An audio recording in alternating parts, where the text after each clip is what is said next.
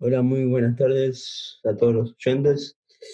Eh, bienvenidos a un nuevo capítulo. En esta ocasión vamos, voy a hablar, voy a tener el lujo de hablar con una nadadora paralímpica que ha tenido varios récords y medallas olímpicas. Ella es Daniela Jiménez. Eh, muchísimas gracias Daniela por la oportunidad de escucharte y dejo que te introduzcas. Bueno, hola, gracias a vos por, invitarme. Em, bueno, yo soy nadadora paralímpica y estoy en la selección desde el año 2007 como oficialmente, que en el 2007 fue mi primer panamericano, mi primer para panamericano en Río. Eh, la verdad que yo hago natación desde que tengo cinco años y no conocía que el deporte paralímpico, no sabía que existía. De hecho, yo creciendo no, no estaba en contacto y tampoco conocía a muchas personas con, discapacidad. Entonces, bueno, esto fue todo un, un, mundo muy nuevo cuando me invitaron por primera vez. Y, y nunca, fue como que se me fue dando muy sin querer todo el camino dentro, dentro de la selección y como después como carrera profesional, eh, porque nada, nunca me imaginé. Yo fui invitada de pura casualidad a un torneo en donde empecé de a poquito como a clasificar a torneos cada vez más grandes y de repente estaba en Río de Janeiro con 14 años clasificando mis primeros Juegos Paralímpicos de Beijing al año siguiente. Eh, entonces fue como, como todo un proceso que se fue dando muy, muy rápido y bueno, pero me encantó e hice todo lo que estaba a mi alcance para poder seguir en, el mismo camino y acá estoy un montón de años después eh, nadando todavía en la selección. Eh, y lo que primero que se me ocurre preguntarte es, fue ¿Quién te introdujo al tipo, quién te dijo de empezar a nadar? ¿Tu familia? Eh, empezar a nadar en realidad fue eh, porque cuando yo nací sin la mano izquierda, ¿no? Y cuando eh, tenía, no sé cuántos años, cuatro o cinco años, mis viejos me trajeron acá a Buenos Aires, yo soy de Chaco, para que me evalúen. Me trajeron a un hospital muy reconocido, qué sé yo, eh, para que me evalúen porque, eh, bueno, ellos tampoco, ellos se enteraron que yo nacía sin la mano en el momento del parto. O sea, ni siquiera en el momento del parto después. A mí me, sacaron, mis, viejos estuvieron como dos horas sin verme porque nadie se animaba a contarles y demás. Em, entonces fue algo que también era todo muy nuevo para ellos y ellos sabían o les habían dicho de que cuando había alguna malformación congénita en algún miembro, podría haber alguna malformación también en algún órgano o algo que eh, tenga que tener en cuenta para después mi, mi, desarrollo, ¿no? Entonces ellos vinieron con esa idea de, que me evalúen eso acá y bueno, mi mamá cuando lo cuenta yo no lo recuerdo, pero le dijeron de, como que no, no, me evaluaron nada de eso, le dijeron, bueno, listo, eh, eh, lo bueno es que ustedes ya lo tienen aceptado y asumido, tienen que saber de que la nena va a ser dependiente de alguien toda su vida. Y le dieron una tarjeta de una ortopedia para que me lleven a ponerme una, una mano ortopédica. Por suerte mis viejos no se quedaron con eso, nunca, nunca lo vieron así, nunca me vieron a mí. Yo también siempre tuve una, eh, como una personalidad bastante, yo siempre fui muy activa y siempre quería hacer todo y aprender a hacer todo yo, entonces sabían que no, que no era el caso, que yo no iba a ser dependiente de alguien toda mi vida. Em, pero bueno, lo fueron, como ellos también eh, no sabían, desconocían mucho del, del mundo de la discapacidad, fueron como muy de a poco y fue la directora y dueña de, la escuela a la que yo iba en ese momento, que les dijo que me llevaran a hacer algún deporte individual, para que los límites físicos me los ponga yo y no me sienta como muy intimidada por un grupo. Y ahí arranqué natación, o sea, no, no me preguntaron. Eh, eh, me llevaron a natación, también hacía gimnasia artística y yoga artístico, me encantaba, que yoga hacíamos en, la escuela, era divino. Eh, y de ahí hice esas tres actividades hasta de bastante grande. Hasta los 14 creo que seguía haciendo gimnasia. Y después, por una cuestión medio de lesiones y, bueno, y tiempos de entrenamiento y demás, seguí solo con, con natación.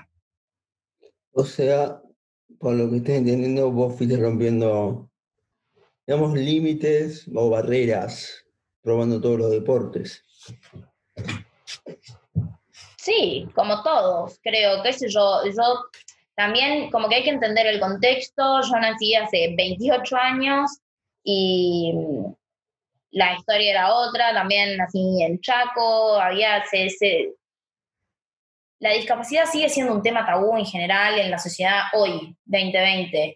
Así que imagínate en el, en el 92, eh, hay, que, hay que tratar de ponerse en contexto también. Mis viejos desconocían por completo, ellos estaban bastante eh, preocupados por, por cómo me iban a enseñar a hacer las cosas, porque no sabían cómo enseñarme a hacer algunas cosas, porque tengo una sola mano. Eh, después se fueron, fueron aprendiendo con el tiempo de que nada, de que yo me iba adaptando y demás. Lo bueno es que eh, tuve la suerte, de, yo siempre digo que tuve la suerte de haber nacido en la familia en la que nací, porque jamás eh, me limitaron a nada, jamás, ni mis hermanos, hermanas, ni mis viejos, nadie me, dijo que yo no podía hacer algo físico, ¿no? Obviamente el límite siempre me pusieron, soy la más chica de cuatro, así que me comí un par de bifes eh, creciendo eh, de parte de ellos, pero, pero jamás me dijeron que yo no iba a poder lograr hacer algo. Y yo siempre fui también muy testaruda de, de, intentar hacer las cosas y, y, por más de que no me saliera la primera, la segunda, la tercera, eh, seguir metiéndole hasta que me salga. Pero, ¿qué pasa? Perdón, mi gata no para de aullar. Eh, entonces sí, creo que eh, como, como toda persona con discapacidad me parece que se va encontrando en su vida como limitantes medio en lugares donde no debería haber y que no le queda, no te queda, no, no te queda otra. Tenés que ir rompiendo con esas, eh, con esos límites y esos conceptos que tiene la gente sobre lo que vos podés o no hacer y, hacerlo. Creo que, vos podés coincidir con eso y, lo he visto en un montón de amigos y, personas con discapacidad que conozco que tuvieron que pasar por cosas similares eh, en, un montón de aspectos, no solo en el deporte, en la vida en general. A mí me, me ha pasado bastantes hechos que me tuve que sobreponer, sí, por casualidad de la vida, por, ejemplo, yo tuve que pasar por varias operaciones. Sí. En total, seis o siete, siempre tengo la misma duda, pero no es nada fácil eh, entrar en una operación. Además de, del tiempo de duración, el post-operatorio, todo el tema de como mm, de los tiempos de, de, recuperación, de todo un, tema que lo vas aprendiendo. Y también eh, eso. O sea, te vas acostumbrando, pero no es muy lindo que digamos, que te, que te digan, te tenemos que esperar. Yo ya lo tengo asumido, intento evitarlo haciendo eh, ciertas actividades, pero bueno, a, a veces va es mayor que yo, digamos. Y sí, hay cosas que uno están por fuera del control de uno. Sí. Eh, vos me comentaste que tu, primer, digamos, juego panamericano fue en Río 2017, es así. Sí. No. Río 2007. 2007, sí, sí, 2007, verdad. Eh, y, y tu performance para vos fue buena porque, o no, y eh, que, digamos, yo tengo entendido, no, perdón, voy a reformular la pregunta porque siempre me meto en, una. Eh, ¿En qué mm, disciplinas eh, nadaste, hiciste, digamos? No sé si se entiende. ¿En Río 2007? Sí, porque ganaste un bronce en mariposa. Gané un bronce en mariposa, también la de pecho, que fue, eh, que siempre fue mi, prueba principal, pero en pecho no había lo suficientes nadadoras como para hacer entrega de medalla. Eh, mi categoría en América siempre fue bastante escasa, el, grueso de la población de mi categoría está en Europa. Eh, después nadé, bueno, los 100 mariposa, los 100 pecho, 200 mil y 50 y 100 libres. Sí. Y después de ese juego panamericano, eh, ¿vos seguiste tu vida normal o te planteaste tener una vida deportiva? ¿Cómo es eso? Porque después siguió tu vida deportiva en el Juego para, para, Paralímpicos, como ya mencionaste. Es que no lo pensé tanto en ese momento, era como que yo estaba haciendo el deporte que me encantaba y que disfrutaba y que me divertía y de repente em, divirtiéndome terminé clasificando un juego paralímpico que era algo súper grosso y con 14 años que te digan clasificaste para irte a China eh, es un montón. Sí, siempre fui una persona que eh, siempre fui muy responsable y, muy perfeccionista también. Era como que yo todo lo que hacía, todo lo que hago, me gusta hacerlo bien y prolijo. Entonces, eh, nada, a partir de, de, ese momento me como que siempre cada torneo importante a mí me dio como un parámetro de eh, dónde estaba y dónde quería estar. Entonces iba modificando ciertas cosas. Pues yo ya entrenaba fuerte antes de, los Panamericanos 2007. Sin embargo, no, es el, salto de un Panamericano o un Juego Paralímpico es muy alto, es muy grande. Y, y dije, bueno, tengo que hacer varios cambios. Entonces de repente empecé a hacer el, eh, dobles turnos antes de ir a la escuela. Eh, en ese momento no teníamos tanto apoyo económico, entonces tenía que buscar eh, los, fondos económicos para ir a, torneos, para mantenerme en ritmo de competencia, que antes no, no tenían tanto, y durante ese año tuve que, moverme demasiado para, lograrlo. Em, viajé varias veces sola, que también fue como todo un desafío para mi familia, porque a mí a los 15 años me emanciparon para, para que yo pueda empezar a viajar porque no nos daba el presupuesto para que alguien me acompañara, entonces eh, viajaba sola y también la confianza que depositaban mis viejos en, en, mí, con 15 años viajando por el mundo sola, haciéndome cargo de absolutamente todo lo que tenía que hacer, desde eh, pago de inscripciones hasta mantenerme viva durante una semana y media, dos semanas en el exterior.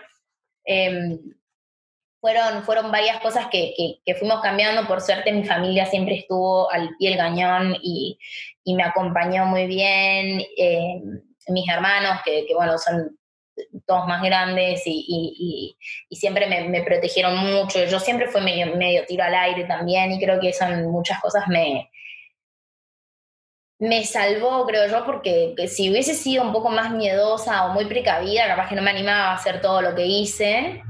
Em, pero, pero bueno, tuve que ir modificando varias cosas. Creo que cada torneo importante, a mí me encanta competir, es algo que me, me, apasiona, me siento en mi salsa. Y, y en cada torneo que, que iba y, que voy hasta ahora, es como que, que sí, tengo una sensación de, de, me siento más viva que nunca y, y, ya estoy pensando en la próxima y qué es lo que puedo hacer y qué es lo que puedo mejorar para, para la próxima vez que tenga que competir. Y creo que me pasó un poco eso entre, entre Río y Beijing y después de Beijing también. En Beijing fue un golpe de realidad que no me esperaba también, porque eh, de repente vi, vi todo un mundo súper, hiper, mega profesional, una organización increíble, una pileta fantástica, eh, todas cosas que, en las que yo todavía me sentía muy, muy, muy adolescente, muy como que yo seguía divirtiéndome y dije, bueno, no, acá si quiero seguir por este camino tengo que ser profesional. Y ahí volví, me mudé de ciudad, eh, yo vivo sola que tengo 17 años, eh, y cambié de club y empecé a, bueno, todas mi, mi, papá un preparador físico por, por separado, como armar ya mi, mi equipo de trabajo. eh, que hoy para mí como, es como lo más normal del mundo, pero bueno, en ese momento yo todavía no, no lo tenía tan aceitado y fueron, fueron cambios que fui haciendo, es como que fui eligiendo el mismo camino en cada torneo, pero para poder mantenerme el, el, atleta de alto rendimiento no es, no es una vida sencilla y hay que movilizar absolutamente toda tu vida alrededor de eso. Y, y en cada torneo iba ajustando un poquito más la, la tuerca.